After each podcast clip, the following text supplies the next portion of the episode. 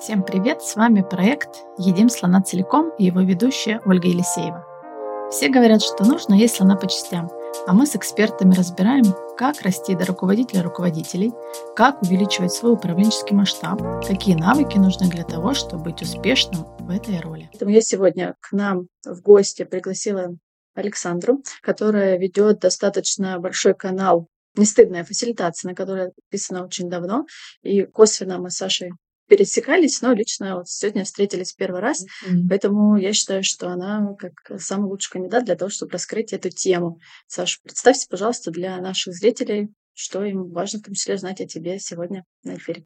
Да, меня зовут Саша Баптизманская. А, я по профессии изначально вообще agile коуч. То есть я работала и в найме как agile коуч, и потом как консультант настраивала процессы, делала трансформации, помогала командам в самых разных компаниях. В какой-то момент мы с коллегами полностью упоролись в фасилитацию и а, создали канал, да, «Не стыдная фасилитация». Вот, мы хотели как-то интегрировать вообще в сообщество такую мысль, что Хватит проводить стыдные встречи. Вот там, где все сидят, скучают, ждут, пока эта встреча закончится. Надо брать все в свои руки и начинать проводить классные встречи, где люди укладываются в тайминг, где есть какие-то решения, где все вовлечены, где не скучно, и где а, руководитель там не тащит на себе всю эту несчастную группу. Так что да, в канале «Не стыдная фасилитация» мы за эти два года, мне кажется, выгрузили уже почти все наши идеи про разные форматы и подходы. Вот. А мы с командой, э, я основатель компании Coactors, и мы с командой вообще обучаем людей фасилитации и коучингу. То есть мы обучаем специалистов нашей профессии делать ну, то же самое, работать с командами, создавать вот эти вовлеченные команды, ответственные, высокоэффективные. Как раз сейчас я веду один из потоков тренинга по agile коучингу. Вот, учим людей работать в этой профессии. Вот. Ну и, конечно, наш самый популярный тренинг по фасилитации именно. Вот, он уже такой устойчивый, да, проверенный многочисленным опытом. Да, да, да, флагманский, как мы любим говорить. А, слушай, подскажи, давай раскроем для наших слушателей, да, кто-то знаком с этим термином, кто-то не знаком, вот для тех, кто, в общем, первый раз слышит это слово фасилитация, что это? Да, знаешь, я ожидала этого вопроса, я думала, как простыми словами объяснить, потому что, мне кажется, моя, там, мои подписчики, моя аудитория в том числе, не все, в общем, супер понимают. Я подумала, что лучше разделить такие два вида фасилитации. Начнем сразу со сложного. Люди знают, что фасилитация — это что-то про встречу, про то, как проводить встречу. И, наверное, я когда первый раз с ней познакомилась, я тоже э, ну, поняла ее так, что вот есть группа людей, у них есть какая-то цель. Ну, например, не знаю, поставить цели на квартал. Бывает такое? Uh-huh. Бывает.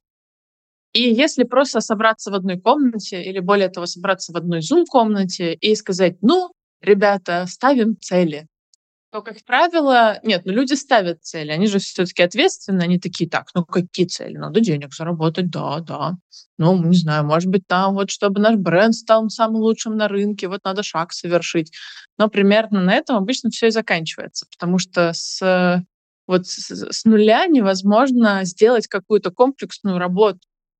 И а, фасилитация в плане конкретной встречи это как раз процесс, где есть нейтральный посредник, да, например, я прихожу в компании и на конкретной сессии, сессии целеполагания, стратегической сессии, помогаю людям ставить цели. Да, что я для этого делаю? Я подбираю какие-то инструменты.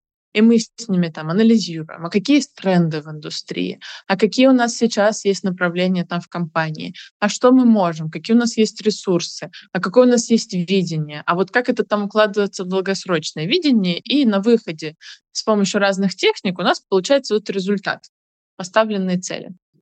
То есть вообще можно рассматривать фасилитацию как а, ну, фасилитатора, как человека, который предложит набор практик и техник, которые приведут группу к результату. Обычно, да, это группа менеджеров, они все довольно дорогие люди в плане времени своего, и у них ответственные а, задачи. Вот. Наверное, с процессией чаще всего я провожу вот для таких ребят. А есть еще фасилитация команды, или я бы сказала, эм, лидерство в стиле фасилитации. Mm-hmm. Это как будто совсем другая штука. Да, она как раз подразумевает то, что я как руководитель выращиваю свою команду и помогаю ей становиться высокопроизводительной и самостоятельной. Причем будь то команда, я не знаю, там разработки, да, или, например, если, как ты говоришь, я руководитель руководителей, то у меня есть вот эта команда руководителей, которые должны как раз все эти светлые мысли, видения, идеи нести в свои команды и с ними как-то работать.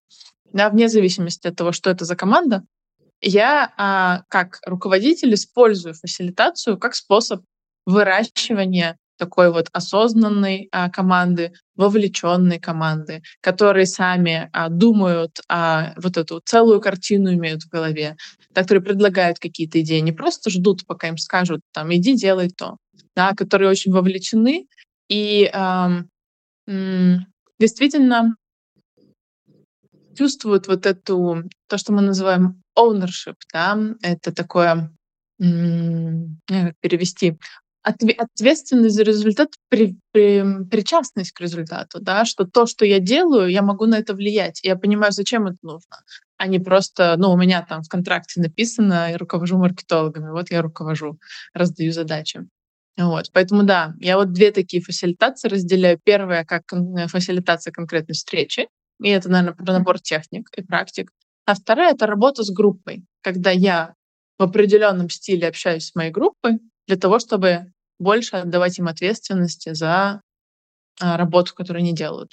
Да, я, кстати, ну, вспоминая, когда я познакомилась с этим, и как раз знакомство началось мы с первым вариантом, когда у нас была стратсессия, у нас э, руководители э, были, наверное, начало года, и мы ну, наняли, получается, внешнего фасилитатора, внешнего тренера, который в течение двух дней э, вел нас э, к результату, чтобы мы сформировали цели, выработали планы, э, появились ответственные, кто дальше пойдет уже прорабатывать более детально, чем это было сделано, да, возможно сделать в течение двух дней.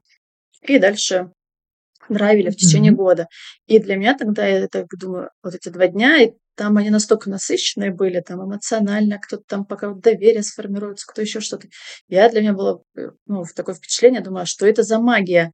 Да, что это вот такое? И тогда я заинтересовалась темой фасилитации, там пошла на какое-то обучение, потому что я поняла, что ну, каждый раз э, тренера не наймешь внешнего, а, а в общем, mm-hmm. это очень действительно какой-то такой набор инструментов, которые ты просто можешь э, расчленить, ну, расчленить там, выбрать себе нужное под какую-то цель и использовать у себя, вернувшись в офис. И вот да, первое мое знакомство, наверное, я тоже поддержу такое деление, э, что это и то фасилитация, просто некоторые, наверное, ассоциируют с чем-то большим, масштабным, там, страт-сессии, выезды, а на самом деле это есть вторая часть, более такая немножко другая. Стратегическая, которая... я бы сказала, история, да, что мы регулярно какие-то инструменты используем для того, чтобы организовывать вот эту командную работу. Да, а вот, э, ну, вот мы теперь обсудили, а вот если ты уже много что упомянула, вот, но если немножко еще конкретизировать, вот именно руководителю, да, для чего может быть полезна фасилитация, или надо все время внешнего фасилитатора привлекать? Угу. Угу. Нет, я предполагаю, что внешнего фасилитатора всегда привлекать не надо. Можем поговорить, кстати, о случаях, когда это ну, более актуально. Да. Для меня это про вообще такую другую парадигму работы с командой, да, потому что есть руководитель, который э, ну как-то раздает задачи и потом ждет отчетов о выполнении. Вот, ну, такое чуть более директивное лидерство, и оно неплохое, оно во многом хорошо работает, много где. Под определенной а, задачей. Но да, да, точно. Но что, если я а, хочу большего вовлечения, да, моей команды вообще в происходящее? Тогда, если я буду раздавать задачи, ну, они будут их выполнять и не будут сильно включаться.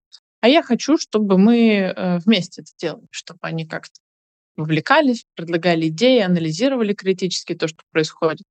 Вот. Ну, более того, что они работают, и им часто лучше понятно, что происходит. Вот. А, и тогда я могу представить, что м, я работаю с некой системой да, людей. И предложить нам вместе обсуждать какие-то вопросы, то есть вовлечь их в принятие решения. так, чтобы... И, и тогда фасилитация будет служить мне с конкретными да, целями, чтобы все в моей там, команде или группе высказались, чтобы мы всех послушали. А чтобы мы как-то эти мнения конфликтующие как-то там сравнили, э, сравнили, подумали, где какие риски, а, кто о чем говорит. Чтобы мы поняли друг друга.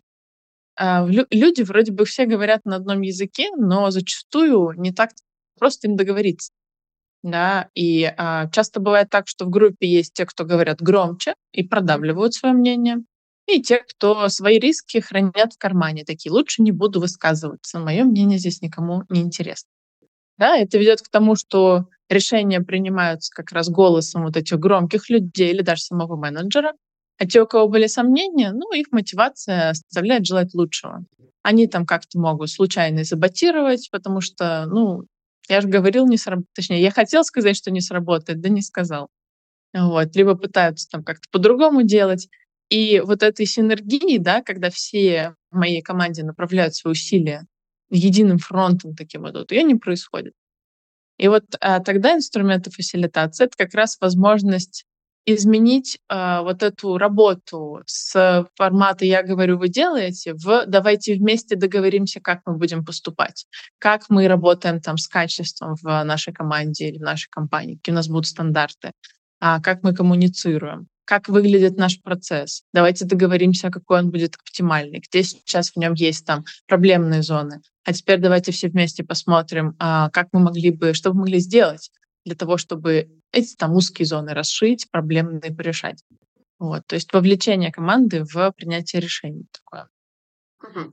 То есть, э, если руководителя ну, есть какая-то задача, да, у него есть вариант самому придумать решение, можно собрать команду, сформировать какое-то там единое мнение, тем самым повысить вовлеченность на то, чтобы в дальнейшем люди, э, вот как ты говорила, с при, ну, с, с, с мыслью, что они были участниками принятия решения, mm-hmm. потом дальше более лояльно, вовлеченно его реализовывали.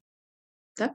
да, есть такая книга классная по фасилитации Майкла Вилкинсона. Она по-русски называется какое-то смарт-руководство по работе с группами, что-то такое. Ну, в общем, по фамилии Вилкинсон, эм, если будете искать, не ошибетесь. И он там как раз, эм, он сам оргконсультант, и он анализировал э, то, как в разных компаниях внедрялись изменения. Да, потому что те решения, которые мы принимаем, они часто про изменения. Mm-hmm.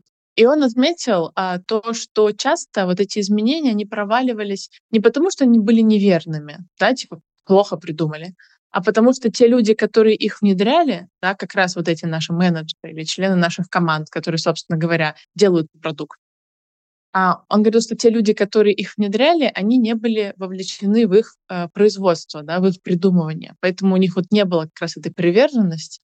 И их, э, ну, часто они э, не, не были жизнеспособны именно потому, что людям как-то еще было плевать э, на то, что кто-то им спустил сверху. Так что то, что ты говоришь, очень верно. Если вовлечь людей, то можно не только разницу мнений получить, что само по себе ценно, но также создать вот этих агентов изменений, которые будут очень привержены тем решениям, которые мы вместе приняли.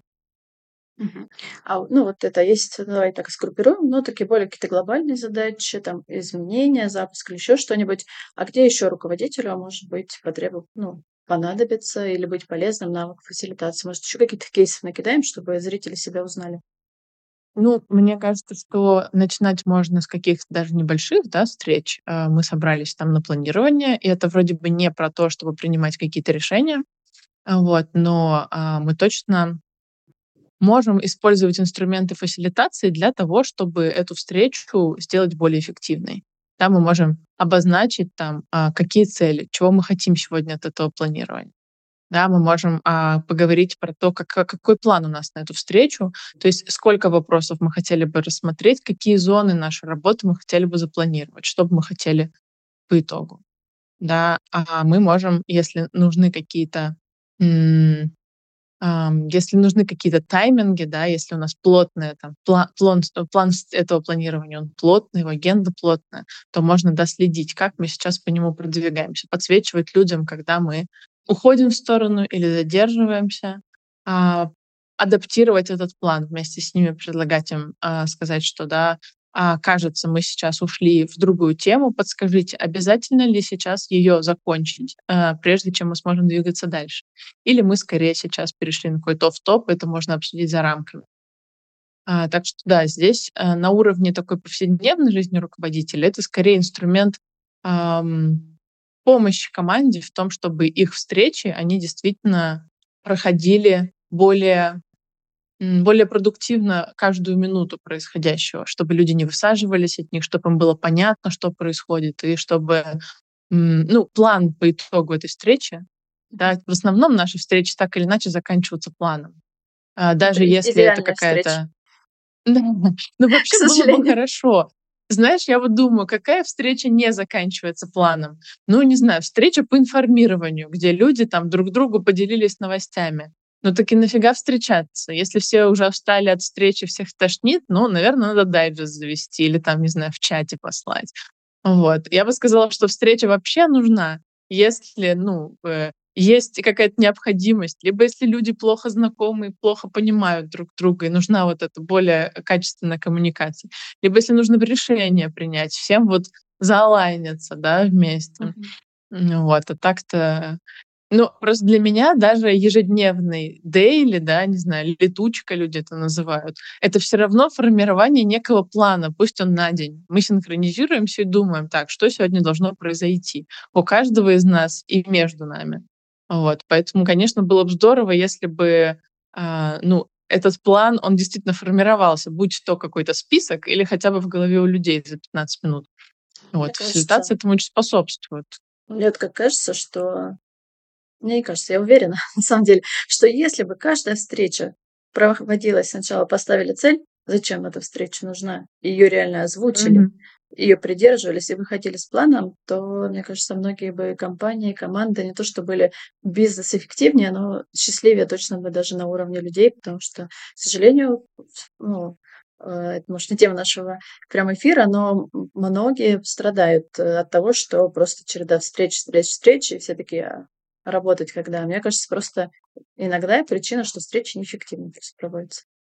Это правда. Мне кажется, это еще есть такой волшебный эффект, что если в начале встречи договориться о цели, да, зачем мы здесь, и о каком-то результате. Мне вообще нравится формулировать этот вопрос. Ну, типа, как мы поймем, что все здесь не зря собрались, да, что мы хотим на выходе получить. То люди, когда они на выходе, да, пройдя этот цикл, это получают, у них очень приятное чувство внутри. И как раз вот это вот ощущение, что, в общем, я здесь не работаю, работаю, а просто отсидел, оно уходит, потому что мозг сначала понял, зачем я здесь, у него некая энергия поднялась да, на то, чтобы этим заниматься. И в конце у него появилось приятное чувство, что цель достигнута. И вот есть этот результат, который мы хотели все. И тогда э, ну, вот эта аллергена встречи, она начинает ну, снижаться как минимум, если не проходить. Поэтому действительно, э, если бы меня спросили, какой инструмент один из фасилитаций я бы советовала людям использовать, если бы можно было всего один, э, я бы вот сказала именно в начале встречи договариваться о ее результате. Да, что мы должны получить, зачем мы здесь собрались. А давай еще, ну, вот мы обсудили вот изменения, э, какие-то там планирования, да, вот целеполагания. Давай еще просмотрим, может, такой формат, как ретро. Да, то есть, мне кажется, mm-hmm. тоже руководителям э, в плане этих встреч могут быть полезны инструменты фасилитации. Ретро, мне кажется, это вообще такая, э, это, не знаю, шедевр фасилитации, это его квинтэссенция. Вот. я бы сказала, что к этой встрече максимально можно приложить эти, эти навыки. И мне очень обидно, что часто люди рассматривают ретро как такую встречу, где мы обсуждаем там плюсы-минусы нашего проекта. Ну, собираются такие, ну, какие плюсы в нашем проекте? Ну, там, задачи интересные. Какие минусы? Ну, там, сроки продалбываем. Ну, давайте так не будем больше делать. Давайте это лучше программировать, э, лучше тестировать, э, программировать без багов, будем более ответственными. Давайте укладываться в сроки, давайте лучше просчитывать риски. И все хорошо работать, плохо не работать. Да, да, да, да. Хорошо делай, хорошо будет. Вот. И люди попадают в эту ловушку, ну, то есть они собираются, э, говорят о плюсах-минусах, идут работать, ничего не меняется. И через некоторое время они такие, это ретро, пустая трата времени. И я согласна, в таком формате это действительно не очень ценно. Поэтому мне нравится рассматривать ретро вообще как инструмент прокачки команды, как инструмент лидерства, как инструмент улучшения нашей командной работы. И количество того, что можно улучшать, оно на самом деле велико. Потому что глобально а, в команде да, есть некий процесс, есть некое взаимодействие. Вот они вдвоем, эти два компонента, они приводят к там, какому-то результату. И на ретроспективе, ретроспектива — это возможность как раз проанализировать, насколько хорошо сейчас работает э, наш процесс взаимодействия, что можно в нем улучшить. Но если просто сказать, там, давай обсудим наше взаимодействие, непонятно о чем. Поэтому а, я советую людям выбирать какие-то предметные темы, которые они хотят на ретро обсудить. Это может быть, например, наш процесс. Вот у нас есть какой-то процесс, как у команды. Мы там как-то регулярно собираемся, передаем друг другу задачи, синхронизируемся, там оцениваем результат. Насколько сейчас он удобен? Какие наши вообще чувства на этот счет? Подходит ли он нам? Какие в нем места являются узкими и неудобными? Что сейчас не нравится? А надо выбрать, какие являются самыми болезненными для команды, которые больше всего тормозят ее. Это тоже часть ретро, да, выделение и сужение еще больше. И в итоге мы принимаем решение по именно улучшению нашего процесса. Как расшить узкие места там, что, что нужно, куда смотреть, что мы пробовать будем, а, начиная с завтрашнего дня, делать по-другому. И если встреча проходит так, то есть мы берем какую-то как конкретный вопрос, который между нами, его анализируем, принимаем решение, из завтрашнего дня что-то изменяется, вот тогда этот ретроспективный процесс начинает работать. А количество тем, которые можно, можно разбирать на ретроспективах, оно очень велико. Да, руководитель может предложить команде поговорить про роли, какие роли вообще у нас есть в команде, и что мы ожидаем друг от друга. Вот от меня, от руководителя, вообще люди чего ожидают? Мне кажется, есть считанное количество э, знакомых моих руководителей, которые хоть раз спрашивали, а как бы ребята в команде, чем я могу вам помочь, чем я могу быть вам полезен. А, а это, между тем, мне кажется, бесценные знания. Я вот, еще что именно сейчас актуально. В другой формулировке, где я не дорабатываю. типа, или где тебе меня не хватает. То есть иногда Может можно... быть так. Может быть так. Это вообще вопрос договоренности о ролях. А вот я в нашей команде что делаю? Причем там я как, не знаю, рядовой дизайнер, я что делаю? Какая моя зона ответственности? Чего от меня люди ожидают? И я как руководитель тем более. А какая моя роль? Потому что вообще, ну, менеджмент — это очень большая область. И, э, ну, вообще узнать и договориться со своей командой, а какой менеджмент подходит нам, нашей какой-то системе, что сейчас в кассу, а что сейчас, наоборот, мешает. И вот как ты говоришь, где я не дорабатываю, а где, может быть, наоборот, я уже слишком сильно включаюсь, а можно было бы отпустить. Mm-hmm. А, бесценный опыт. А, форматы еще какие ретроспектив есть. Обмен обратной связью. Да, люди всегда этого избегают. А, почему бы не а, создать при помощи фасилитации некую безопасную среду, чтобы люди могли действительно обменяться обратной связью, чтобы не накапливалось напряжение, чтобы потом это дело там не взорвалось какими-то конфликтами. Можно поговорить про компетенции. Какие сейчас у нас компетенции в команде есть, какие хорошо развиты, каких не хватает. То, куда будет развиваться.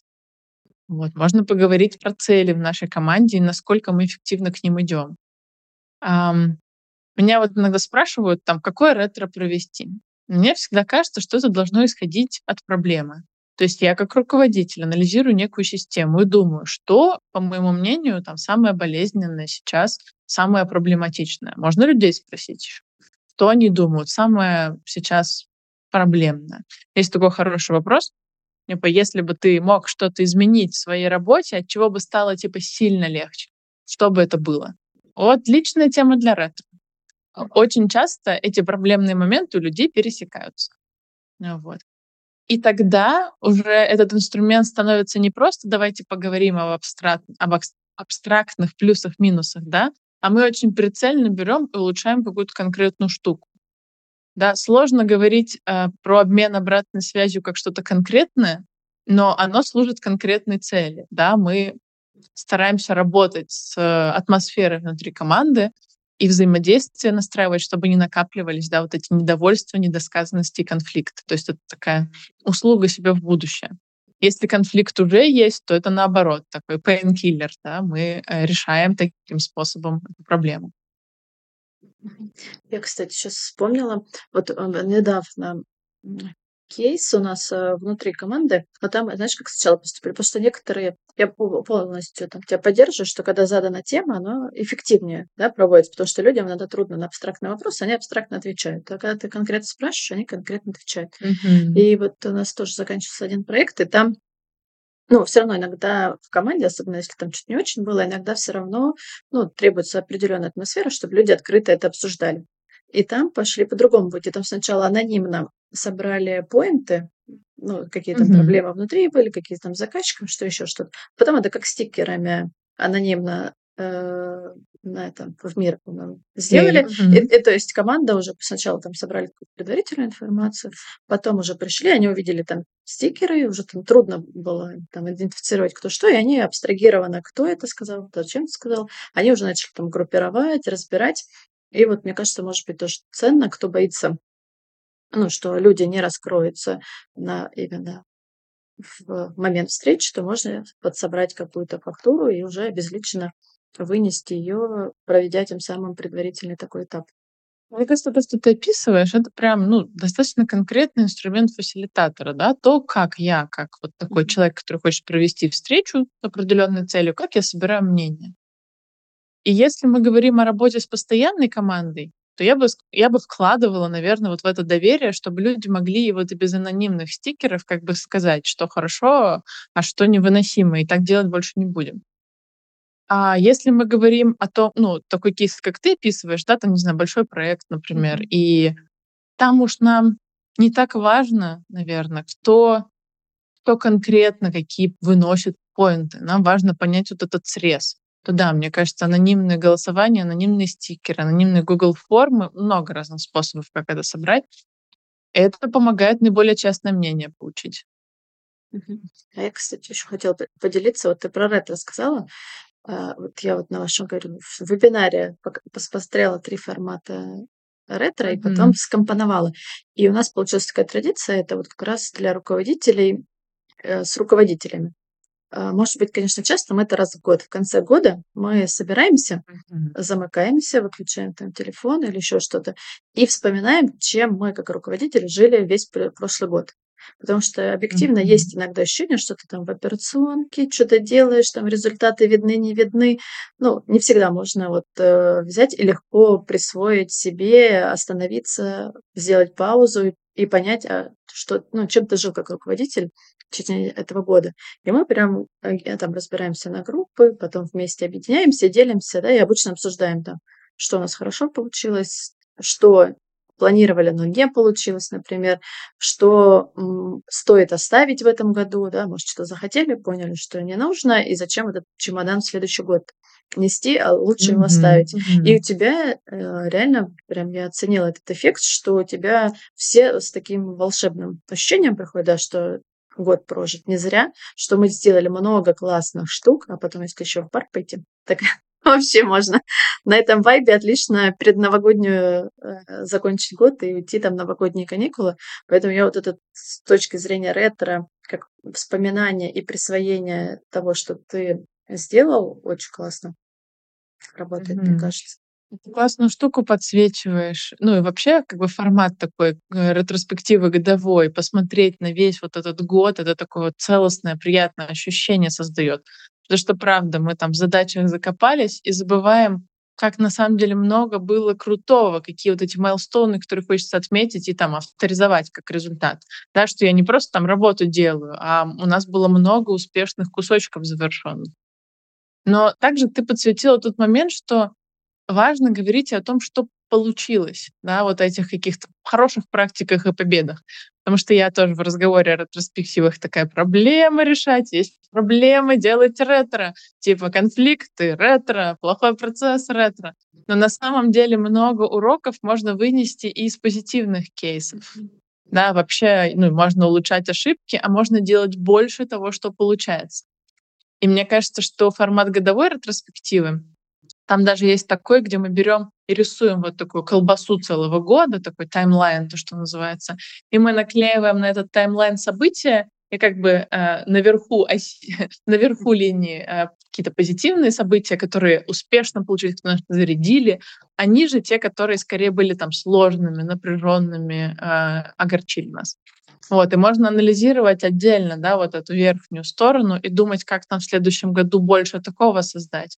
То есть, что нам помогало именно а, оставаться, да, и а, преуспевать над осью. Ну вот. В целом, а, мне кажется, что такой баланс нужен. И научиться из каких-то побед и позитивных э, происшествий, да, и взять несколько, но самых болезненных негативных. Тогда будет такое хорошее, приятное ощущение. Угу. А давай, знаешь, еще хочется... то есть для меня фасилитация — это определенные навыки. Или, ну, ты должен там или научиться, или изначально обладать, чтобы э, суметь зафасилитировать. Да? Вот mm-hmm. давай немножко обсудим, вот какие, может, навыки нужны, какие, может быть, качества руководителю желательно иметь, чтобы быть успешным, в том числе в фасилитации команды. Я, наверное, навыки фасилитации делю, опять же, на две категории. Первое — это какие-то конкретные практики, инструменты, как именно там записать цель встречи, как визуализировать дискуссию, как делать мозговой штурм с моей командой. Вот нужно принять решение, как мне собрать мнение.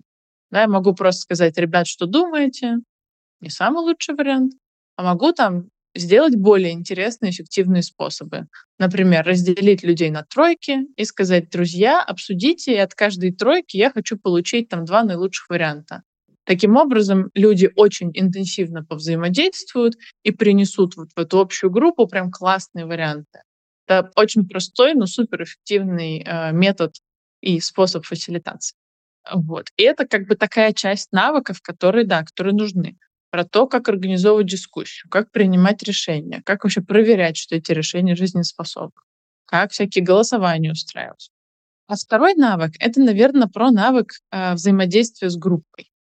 Потому что вообще люди там не супер хотят э, вовлекаться, ну, не, не все хотят вовлекаться в принятие решений. И вот этот навык а, того создания, да, вот, этой, вот этого пространства, то есть что я как руководитель создаю пространство, в котором безопасно высказываться, в котором люди понимают, а зачем мы здесь собрались, в котором они чувствуют вот эту власть что-то изменить. То есть вообще создать такую атмосферу и донести для них, что да, я хочу, чтобы вы высказывались, я хочу, чтобы вы честно говорили, говорили, где проблемно, а что мотивирует, говорили о тех там даже самых смелых идеях, которые вам приходят. Давайте выстраивать диалог. У нас есть возможность повлиять на это. А, вот я бы отнесла это к такому навыку позиции собственной относительно этой группы. И а, фасилитация, фасилитатор изначально, да, в такой, не знаю, в его православном интерпретации, ну, классической, да, Да, классической. Это нейтральная роль. То есть это человек, который нейтральный посредник. Он говорит, вы договоритесь. Это вот ваша команда, это ваша встреча, это ваш процесс. Вот вы договоритесь, как вы хотите, чтобы было. То есть оно очень много ответственности передает. И мне кажется, в случае руководителя это не всегда возможно. Потому что на самом деле ответственность и э, отчет перед руководством, я не знаю, там какие-нибудь KPI, э, и ну, в общем, и краснеть, если что, руководителю. Так вот компания устроена, это окей. Есть вот эта возложенная ответственность, в которой руководитель берет на себя гордую задачу быть ответственным. И для меня навык фасилитации здесь — это договориться о том, что это за роль тогда моя. Я вроде как вас и нанимаю, увольняю, а вроде как хочу, чтобы вы э, ответственность взяли. Да, и вроде и я контролирую, а вроде не контролирую. Да, открыто делились. И вот этот навык свою роль таким образом обозначить и пребывать в ней, да, потому что недостаточно просто сказать, друзья, делитесь проблемами, это не повлияет на ваши премии. А потом как бы вдруг через не некоторое повлияет. время а, инициативные члены команды получают премию, а неприятные члены команды ленивые почему-то как бы это, будут уволены. Ну, в общем, подобный прецедент, конечно, э, ну, убьет эту безопасность, и э, люди потом будут помалкивать на ваших встречах. Вот, то есть это вот про такую роль, что я договариваюсь со своей командой, кто я теперь для них, что кто я на этих встречах, почему я задаю им эти вопросы, какого их вовлечения я хочу, какие между нами отношения.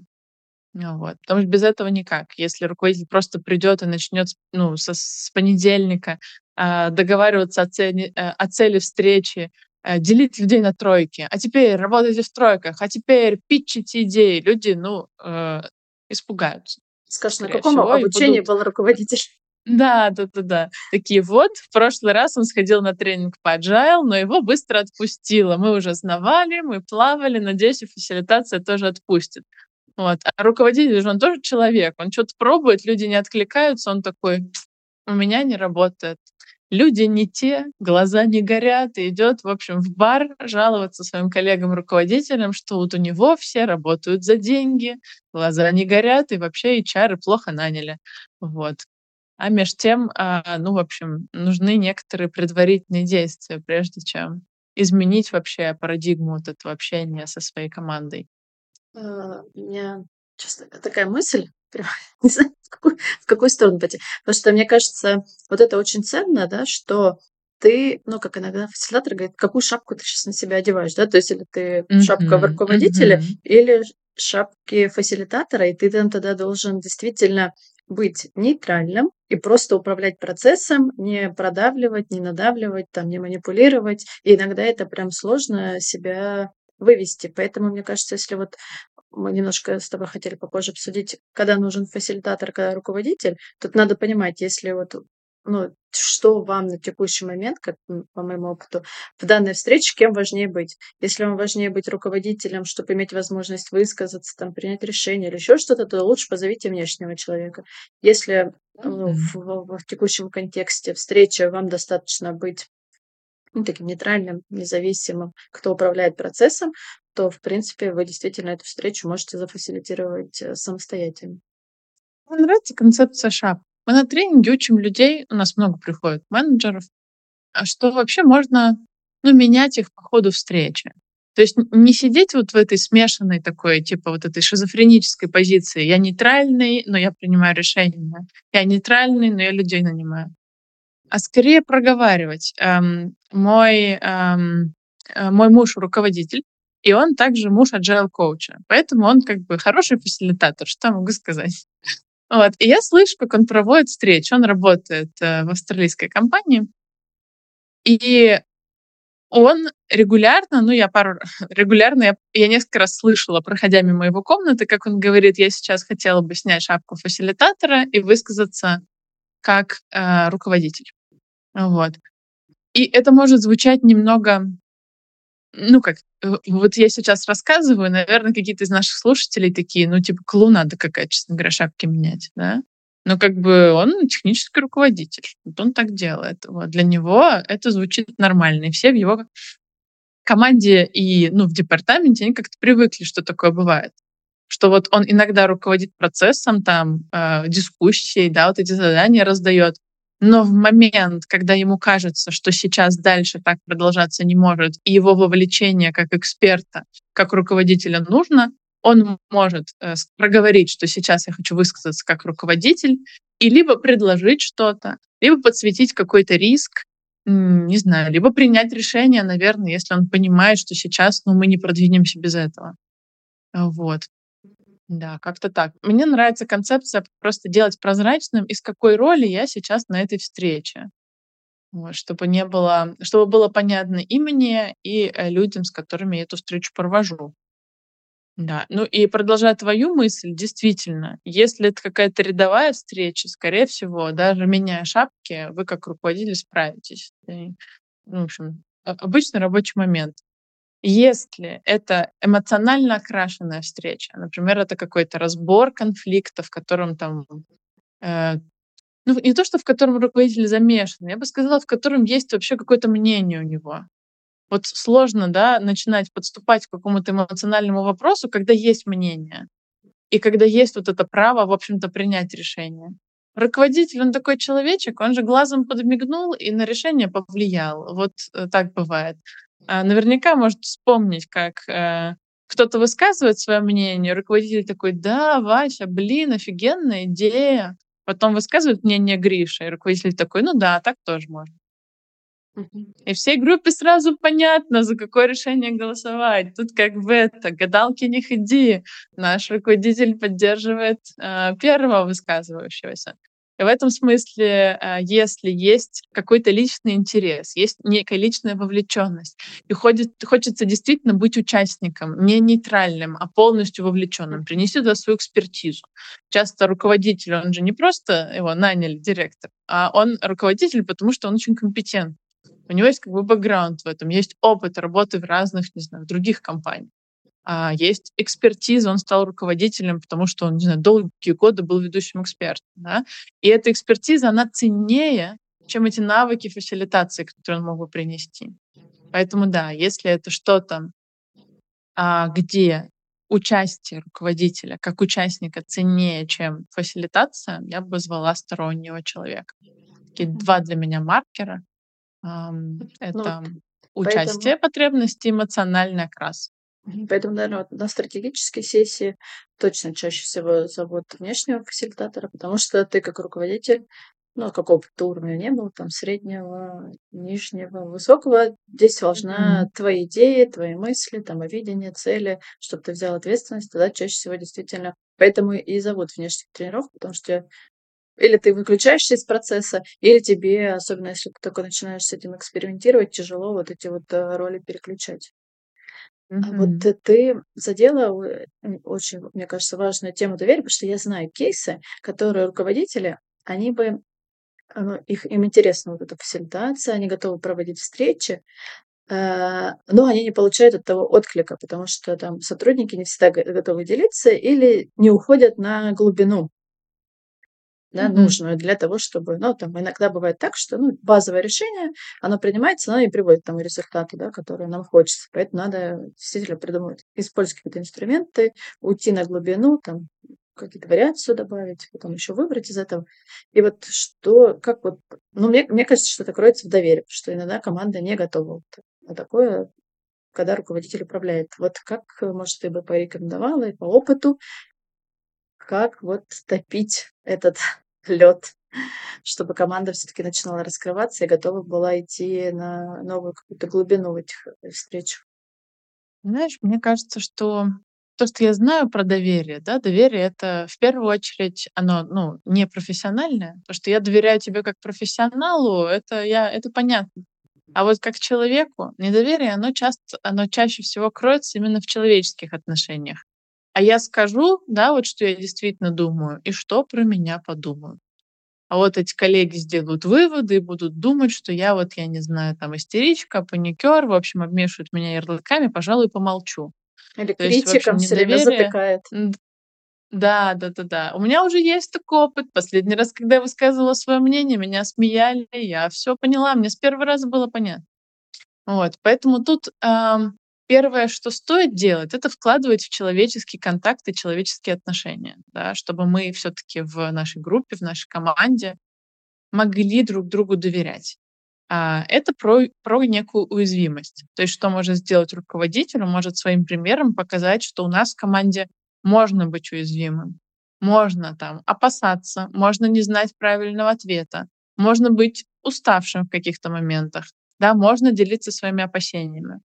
Я когда это рассказываю, я как-то вела, вела обучение, а, ух, там какие-то то ли банкиры были, то ли «Газпром», ну, в общем, какие-то дядьки в пиджаках. И я когда эту тему им а, преподнесла, они такие: "Александра, это чушь. Руководитель- это альфа, это вожак, это хмурый волчара. Он если расскажет про свою уязвимость, все, его авторитет в нули, никто никогда больше не будет его слушать". Ну, друзья мои, тут, а, опять же, есть разница между тем, какую-то уязвимость демонстрировать. Да, у нас в команде может случиться, ну, вопрос, проблема, которую непонятно, как решать. И одно дело, если руководитель такой: "Друзья, я в я в панике, честно говоря. Я не знаю, у меня нет идей, а, я понятия не имею, мне страшно". Да, это правда такая не очень устойчивая позиция. Ну вот, она про то, чтобы как-то показать, не быть опорным для группы. Да, задача руководителя, даже показывая уязвимость, оставаться опорным для группы. Мгм. Поэтому в такой ситуации я бы скорее исходила из парадигмы. Да, я тоже вижу эти проблемы. Да, вы сейчас не одни в этом, я тоже это вижу. И я тоже не знаю, что с этим делать. Но я готова исследовать этот вопрос. Я готова пробовать разное, и мы справимся. Хотя сейчас, да, мне тоже совершенно непонятно, как с этим поступить. Ну вот. Я помню, что в, в моменты ухода, ухода некоторых международных компаний с рынка России как раз много было э, ко мне запросов на тему того, что люди уходят, как, как говорить с ними об этом, как, э, как говорить. Вот, как быть опорным в такой ситуации. Вот, это такой был кейс, когда можно рвать волосы на голове и говорить, все, все пропало, да, это не про опорную позицию. Или говорить, да, это происходит. У нас грядут изменения. Кто-то релацируется, кто-то останется. А, давайте подумаем, как нам сохранить то, что есть, учитывая, что то происходит. Вот. Это я говорила про то, что руководитель сам подает пример некой уязвимости, и он говорит о каких-то собственных вещах, о каких-то личных для себя вещах. Он позволяет себе показывать какую-то человеческую составляющую. Вот. Ну, также есть какие-то техники фасилитационные, которые помогают эту безопасность создавать. Например, можно договориться с группой в правилах. Есть такое правило Вегаса э, о том, что все, что происходит на этой встрече, остается на этой встрече и никуда не выносится. И это как бы значит, что оно не будет вынесено там, не знаю, верховному руководству HR. Это значит, что здесь можно говорить откровенно, и потом это не будут полоскать по всем курилкам и коридорам. Вот. Есть возможность руководить способом дискуссии. Да? Э, например, э, обмен обратной связью — это хороший пример встречи, на которой безопасности часто не хватает. Ну, не буду я говорить, что я реально думаю про Васю, потому что вот это прилетит меня братка, и потом я не отмоюсь. Нафиг мне это надо.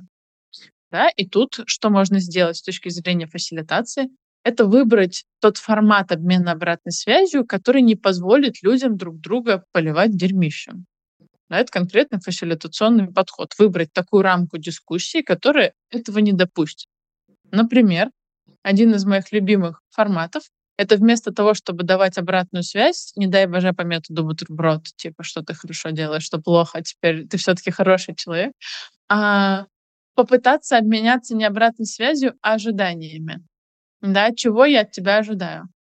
И вот эту дельту, да, что сейчас, чего мне сейчас не хватает, или чего мне сейчас в тебе много слишком, или чего ты сейчас не доделываешь, на мой взгляд, ее можно высказать в ожиданиях этот формат, он ну, не дает кидаться дерьмом. Вот и все.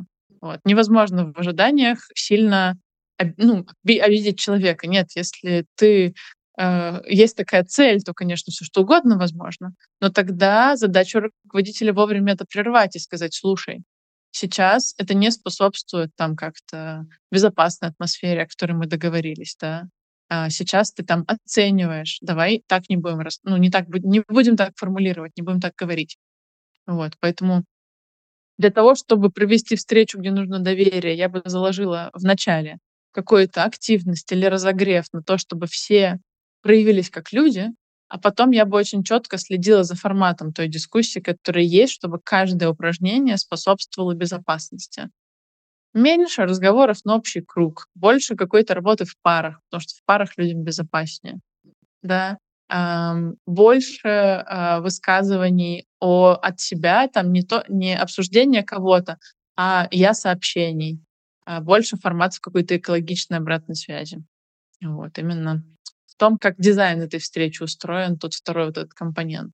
Ну, я, может быть, знаешь, еще какие мысли, что, ну, мне кажется, в том числе доверие, что, ну, как ты сказала, если вы ну, что, что было в Вегасе, остается в Вегасе.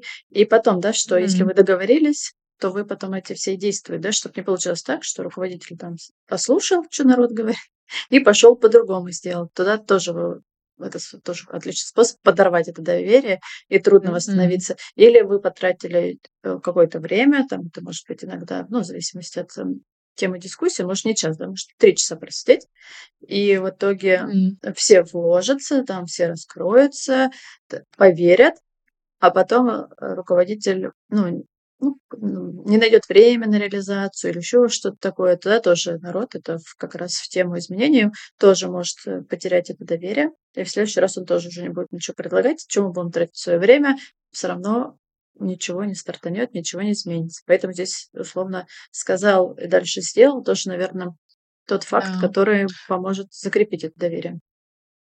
Последовательность. Я бы сказала, что последовательность важна в действиях. То есть, если мы договариваемся, что мы принимаем решение вместе, мы его принимаем. У меня был такой случай. Меня позвали фасилитировать ну, стратегическую сессию менеджмент плюс э, SEO. И когда я готовилась к этой сессии, я спросила у... С кем-то мы готовились, мне кажется, техническим директором мы готовились. Я говорю, есть ли какие-то моменты опасные на этой сессии, о чем я должна знать? Он говорит, есть. Наш SEO, он любит, значит, наложить вето на решение на какое-то, и все. И вот его с места не сдвинешь. Это хороший момент. Хороший момент, который надо узнать до сессии. Вот. И, э, ну, я поговорила с этим SEO, он говорит, да, у меня есть некоторые направления в этом бизнесе, куда я принципиально не пойду, я против того, чтобы туда идти. И если мы заговорим об этом, я хочу оставить за собой право на этой сессии остановить эту дискуссию. Ну, и так-то имеет право, как бы. Mm-hmm. Он типа директор и э, сам больше всего вкладывает в это. Э, окей, если у него есть такое право. И о чем мы договорились? Это прямо в начале сессии, когда мы договаривались о правилах. Там были разные правила, там, не знаю, в телефоне не сидеть, условно говоря, там какие у нас там перерывы, как мы высказываемся по руке, не по руке. И также одним из правил было это то, что там, не знаю, у Владислава Степановича есть право вето. И мы даже, а, по-моему, визуализировали, в какие направления ему бы не хотелось, чтобы дискуссия шла. И мы туда не сильно ходили.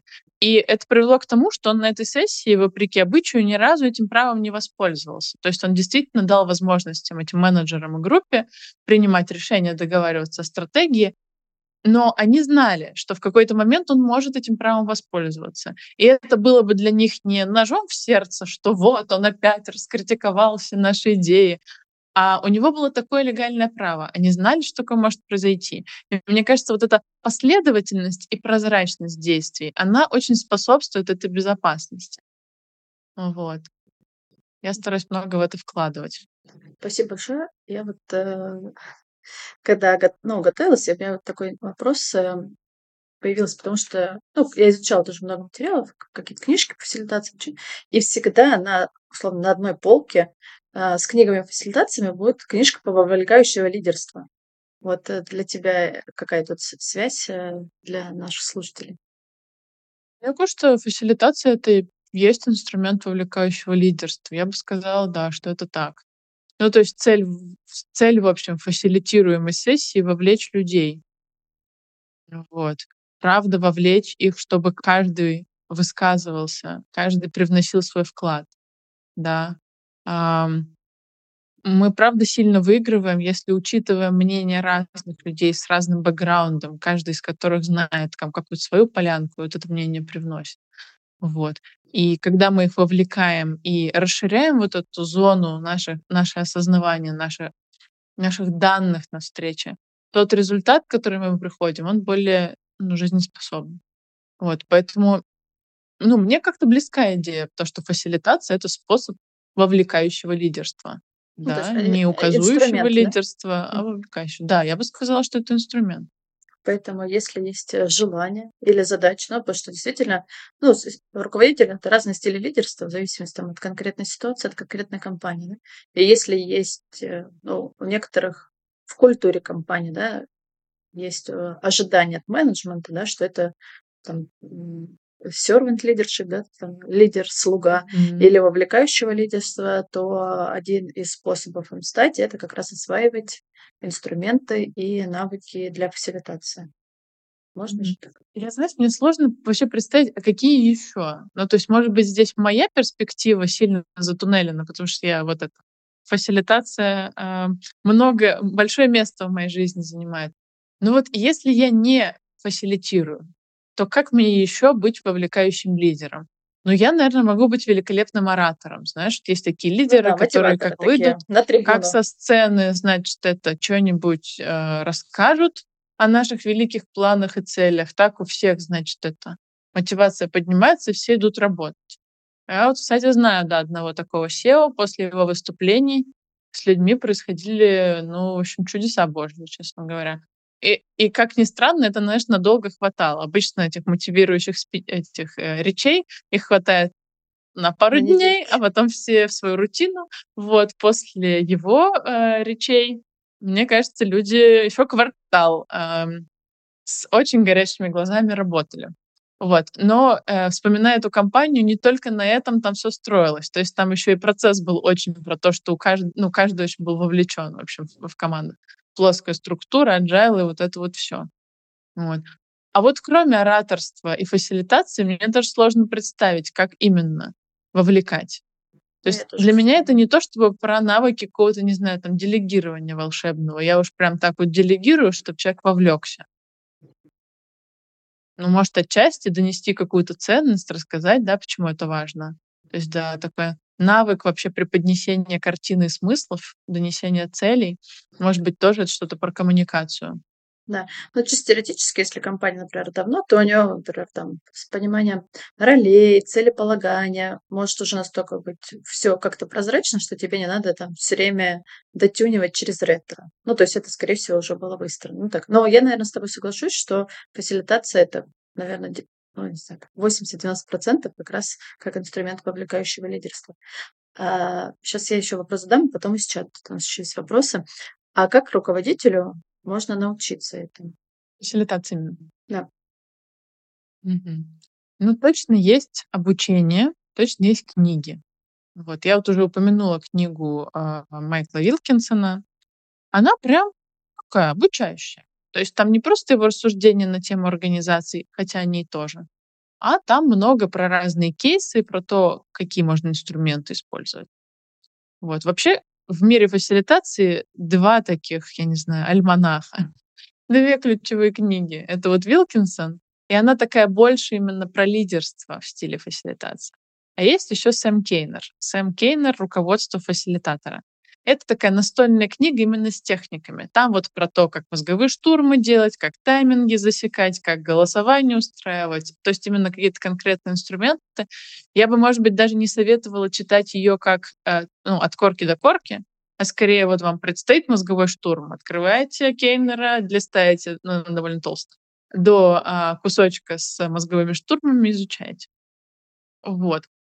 Как еще именно вот так методически подкрепиться? Ну, надо подписаться, конечно, на канал «Не стыдная фасилитация». Ну, как, почему? Не потому что это, не только потому что это мой канал, а, а потому что мы там даем подробные инструкции. Например, если вы И решили вы очень провести много вебинаров ретро, проводите. Да, да, мне кажется, сейчас меньше, но вот с точки зрения конкретных форматов мы всегда стараемся не просто описать технику, а мы стараемся дать инструкции, что типа шаг первый, засеките пять минут и попросите вашу команду записать свои идеи, там, я не знаю, на стикерах. Шаг второй. Попросите команду сгруппировать похожие идеи. То есть для того человека, который новенький в этом, для него такие подробные инструкции, они очень ценны. Вот. Это, наверное, такие самостоятельные способы обучения. Ну, для меня точно э, такой точкой невозврата стал тренинг первый по фасилитации, который я прошла. Да, и почему мне кажется, что это все-таки must, и я знаю, что у тебя тоже есть такой опыт прохождения, mm-hmm. да, обучения, потому что все техники, они абсолютно бессмысленны, пока не начнешь пробовать. Самый ценный опыт приобретается тогда, когда даже вот в этой безопасной атмосфере тренинга нужно провести какой-то кусочек встречи, помочь людям договориться. И тут оказывается, что, в общем, все не так очевидно, а, и не так-то просто с группой взаимодействовать.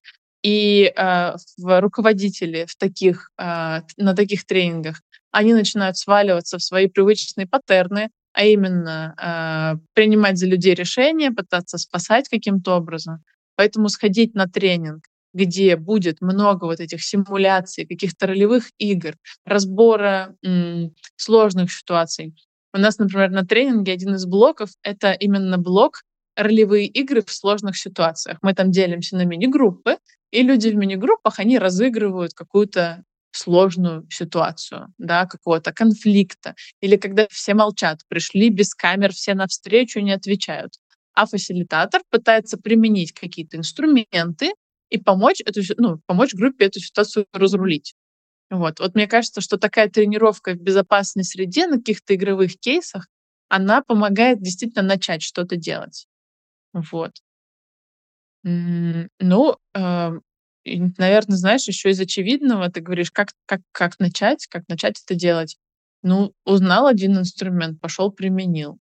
Вот. То есть, правда, э, по чуть-чуть какие-то хотя бы базовые штуки, да, там план, э, нет, цель встречи, о которой мы сегодня с тобой говорили, да, вот прямо прийти, сегодня четверг, сегодня четверг, у меня уже пятница, вот, вот прийти в пятницу на встречу первую свою, сказать, друзья, друзья, друзья, я знаю, что мы всегда с вами э, этот синг проводим одинаково, но есть революционная идея, давайте освежим в голове, а зачем мы вообще сюда собрались, какова цель этого синка. Все, просто космос у людей. Они сразу сначала такие, Геннадий, ну ты чего, нормально же работали.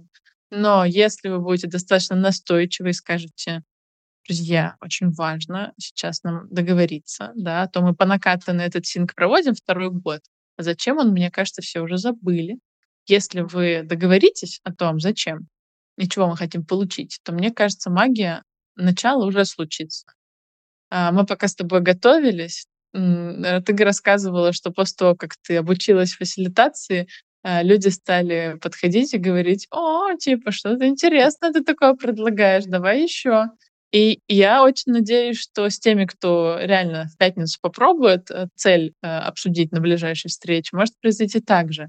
Люди, они почувствуют мгновенную ценность от вот этой структуризации, которая появилась, от какого-то, от какой-то сонаправленности. И они, ну, в общем, захотят больше этого. Это в том числе вас промотивирует, дорогие слушатели, пойти что-то еще почитать или поучиться.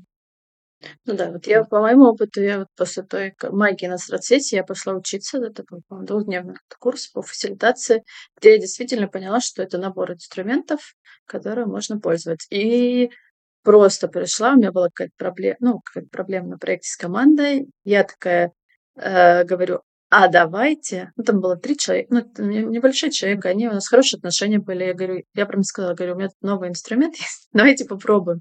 И мы просто да. нарисовали, э, знаешь, мы, мы даже простое там шкалирование, типа вот э, какой, вот проект заканчивается, это десятка, что там есть? а где мы сейчас, типа, mm-hmm. вот от единички до десятки, каждый поставил, где он сейчас думает, Right. и дальше просто сделали, посмотрели, насколько команда воспринимает, кто-то там три поставил, кто-то пять от этого результата, нашли где-то общее, а дальше говорили, а что нам нужно сделать, чтобы перейти на следующую цифру. И все, и этот опыт реально в тот момент, я даже уже там сколько лет прошло ему, до сих пор э, люди положительно воспринимают, что тогда уже такое настроение было не очень в команде, потому что проект тянется, там что-то заказчик что-то ругается, недовольный, уже мотивация есть. А вот этот какой-то там простой инструмент, который с тренинга при, принесла, он просто раз и действительно включил команду, появилась какая-то понятность, цельность, структурность, и они в едином порыве пошли дальше делать. И когда вы чем больше таких встреч проводите, тем люди больше видят, что действительно они полезные, они бесполезные, и дальше начинают включаться. То есть вот у меня в окружении есть а, приличное количество руководителей, которые таки поучаствовали в небольших, вот даже последний кейс, мы просто в новую команду mm-hmm. пришли с новыми руководителями и поехали в командировку, чтобы всем очно познакомиться. И собрали там сотрудников и начали просто тоже взяли какой-то инструмент. В общем, что мы делаем хорошо, там, например, там, что плохо. Э, ну, еще какой-то третий блок. И на команды разобрались, что там маркеры. Я съездила в магазин книжный, купила эти маркеры, ну, бумагу. Мы все так разобрались, и все такие, вау, вообще, что за магия. И потом из этого родился план, и все дальше пошли. И когда вот такие люди в таких участвуют, они потом тоже начинают, а я тоже так хочу, а где этому научиться? И вот если у вас есть насмотренность, да, даже если там нет возможности пойти научиться, но есть люди, в окружении, там во многих IT-компаниях есть те же agile коучи, еще кто-то что-то делает. Mm-hmm. То есть можно сначала посмотреть как можно они это делают. работать, кстати, это хороший вариант. Да, можно mm-hmm. кого-то попросить, а потом дальше посмотреть и дальше уже пробовать самостоятельно. Мне еще нравится иногда, ну, то есть если я понимаю, какая у меня цель, да, то есть всегда навстречу формируют цель, там, то проблемы выяснить, то еще что-то, э, то есть даже неплохие сайты, которые прям просто набор инструментов, и они прям э, там разделены, там, вам нужно погенерировать идеи, вам нужно следующий этап, там, выбор идей, mm-hmm. еще что-то, и вы, в общем, выбираете, какой этап хотите включить, и они вам предлагают инструменты, вы читаете, понимаете, что, да, мне подходит, я готов это пробовать, и просто действительно ряд таких инструментиков взяли и провели. Вот, поэтому mm-hmm. ресурсов много, главное желание. Поэтому спасибо тебе большое, что была сегодня щедра с нами. Пожалуйста. Да, мне тоже кажется, что мы с тобой э, очень на большого слона замахнулись. Мы, по-моему, его со всех сторон кусали. Не знаю, смогли ли мы его съесть, но покусали изрядно. Вот. Есть у него еще много вкусных частей. Но я надеюсь, что такое овервью этого слона у наших слушателей появилось. И, конечно, я желаю вам классных, не стыдных, не скучных встреч.